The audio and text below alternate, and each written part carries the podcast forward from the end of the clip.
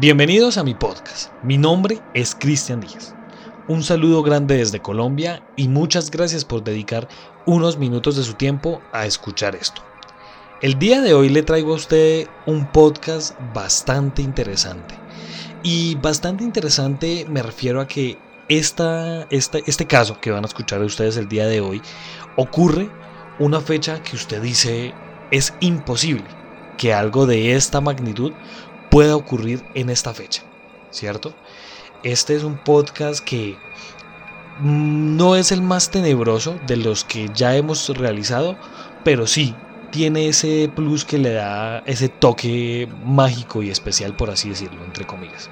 Entonces, le pido a usted que por favor se ajuste los audífonos y sea bienvenido a este nuevo caso llamado la masacre de COVID. Bienvenidos. Para iniciar este podcast yo quiero comentarle algo. Y quiero que usted claramente mientras va escuchando este podcast se responda. ¿Usted cree que los 24 de diciembre es para hacer cosas perversas? ¿O por lo contrario usted cree que el 24 de diciembre es para de pronto uno reunirse con la familia, estar en paz, armonía, tranquilidad con todos los seres queridos, dar regalos, comer natilla, buñuelo, ¿cierto? Yo por lo menos creo eso, ¿sí? Ahora quiero que usted se lo responda. Entonces, seguido a esto, quiero comentarle de qué se trata este podcast. Así como usted lo pudo notar por el título, este podcast se llama La Masacre de Covina. ¿Por qué se llama La Masacre de Covina? Resulta que Covina es, un, es, un pequeño, eh, es una pequeña parte de Estados Unidos, ¿cierto? Que está ubicada en Los Ángeles, California, ¿cierto? El 24 de diciembre del 2008, a las 11 y 30 de la noche, 30 minutos antes de que sea Nochebuena, un hombre llamado Bruce Jeffrey Pardo llega a la casa de su expareja o, más puntualmente a la casa de sus ex suegros. ¿sí? Este hombre llega vestido de Santa Claus, llega con regalos, ¿cierto? Y llega con, bueno, llega con bolsas de regalos y como si uno, o sea, como si diera a pensar que él va a llevarle unos obsequios a su expareja y a la familia de su expareja. En esta casa se encontraban los papás de su expareja, se encontraban familiares, tíos, primos, sobrinos de la expareja. ¿sí? En total fueron 25 personas las que estaban allí reunidas. Este hombre llega con los regalos, toca el timbre de la puerta y después de que toca el timbre y abren esta puerta, el hombre de uno de sus regalos saca dos pistolas semiautomáticas de 9 milímetros. En ese momento, este hombre dispara a su sobrina política de 8 años, Katrina. Paso seguido comienza a disparar a cualquier persona que se le atraviese. Le dispara a la hermana de su expareja, su expareja se llamaba Silvia Pardo, ¿sí? Le dispara a su a la hermana de su expareja, le dispara a su ex sobrina, por así decirlo, a una niña que ahorita les cuento qué es lo que le pasa a esta niña, ¿cierto? Y mejor dicho, todo el mundo en esta casa empieza a huir.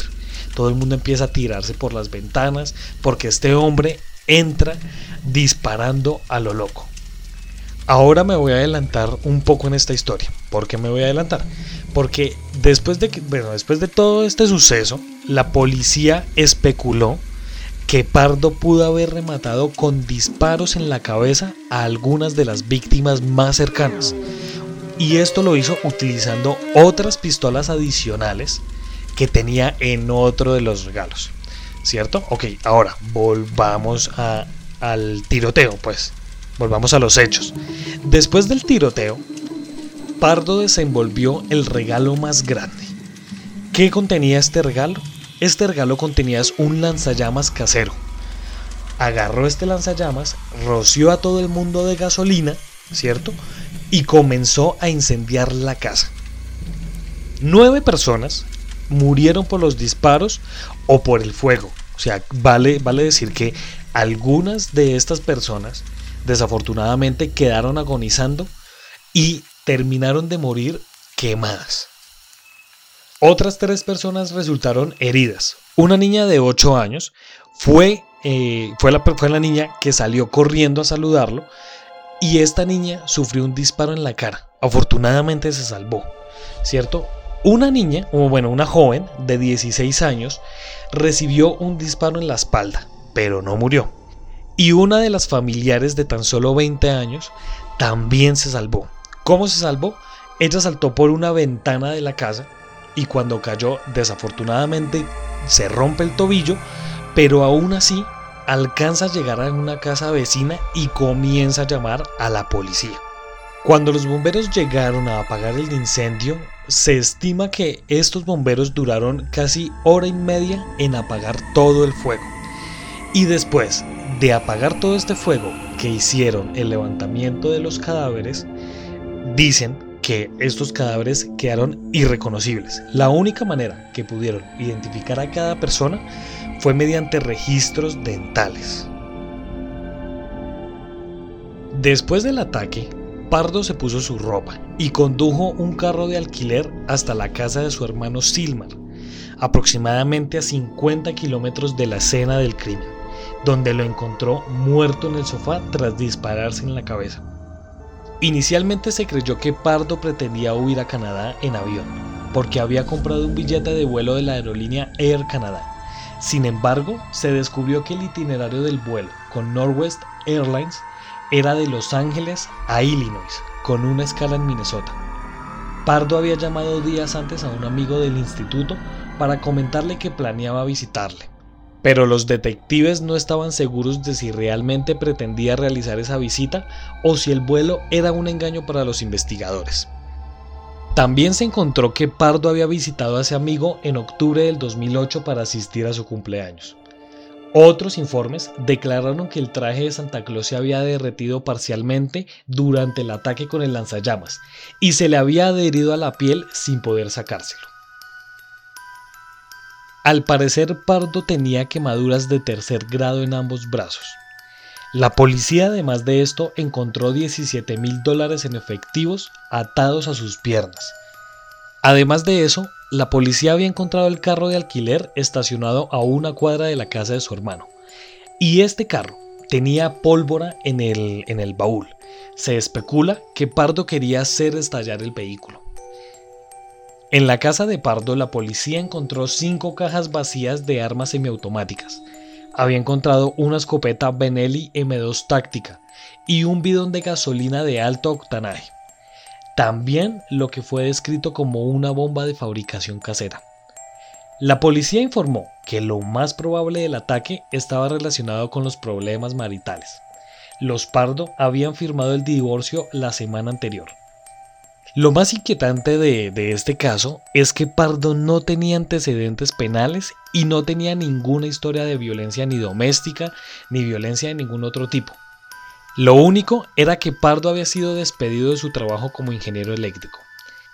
Se especula que el divorcio pudo haber sido causado porque Pardo ocultaba la paternidad de un niño nacido en una relación anterior. Se llegó a la conclusión de que Pardo había realizado estos hechos porque debía pagarle una suma a su esposa por, eh, por, realizar el divorcio, ¿cierto? Entonces, decían que este hombre básicamente había estado en depresión y estaba básicamente en bancarrota. Y por esto, él realizó este tiroteo y esta matanza tan escabrosa. Ahora les daré mi pequeña conclusión. Yo creo que una persona no se hace asesino. Yo creo que una persona nace ya siendo un asesino. Yo personalmente creo que la persona nace como con ese como con ese gen del mal para poder cometer un acto como esto o para poder asesinar a sangre fría a una persona, ¿cierto? Ahora, ¿por qué les digo esto? Yo me pongo en la posición de pronto del asesino y yo realmente personalmente lo hablo, yo no sería capaz por lo menos de pelear con alguien, digamos ya eh, a golpes, o sea, para irme a los golpes con, alguien. Eh, a mí realmente eso me, causa un poco de pánico. ¿sí? Yo prefiero muchas veces evitar que de pronto entrar a los golpes con alguien. Entonces ahora yo no creo que una persona se vuelva asesino porque tal vez no lo soportaría tal vez no, no soportaría la presión de de pronto pasar los siguientes años eh, sabiendo que por lo menos en este caso asesinó a 25 personas. Entre, entre una de estas personas está su ex esposa, la expareja con la que uno piensa y dice, mm, bueno, pasé unos años buenos, pasé unos años agradables, ¿cierto? Entonces creo que es, creo que eso nace con la persona realmente. Ahora, yo le hago a usted esa pregunta. ¿Usted cree que un asesino nace o se hace? Por favor, deje la, deje la respuesta en los comentarios de, de nuestro podcast. Entonces, pues bueno, realmente es una masacre desastrosa, es una masacre que queda para la posteridad, no solamente por el hecho ni por la cantidad de personas, sino por la fecha en que ocurre, en Nochebuena. Casi, casi, casi llegando a Nochebuena, casi llegando a las 12 de la noche cuando todo es felicidad y cuando todo es alegría. Muchas gracias por escuchar este podcast. Si usted quiere ser parte de esta comunidad, síganos por Instagram como arroba Colombia Paranormal Podcast. Allí van a encontrar un link que los va a dirigir a todas nuestras redes sociales. Tenemos TikTok, Twitter, tenemos Twitch y a nuestro grupo de Telegram, donde hablamos de experiencias paranormales personales y donde contamos noticias y casos que van ocurriendo día a día. Únase a esta comunidad y le aseguro que se va a divertir con todo nuestro contenido. Muchas gracias y nos estaremos encontrando en otro caso misterioso de la Colombia Paranormal.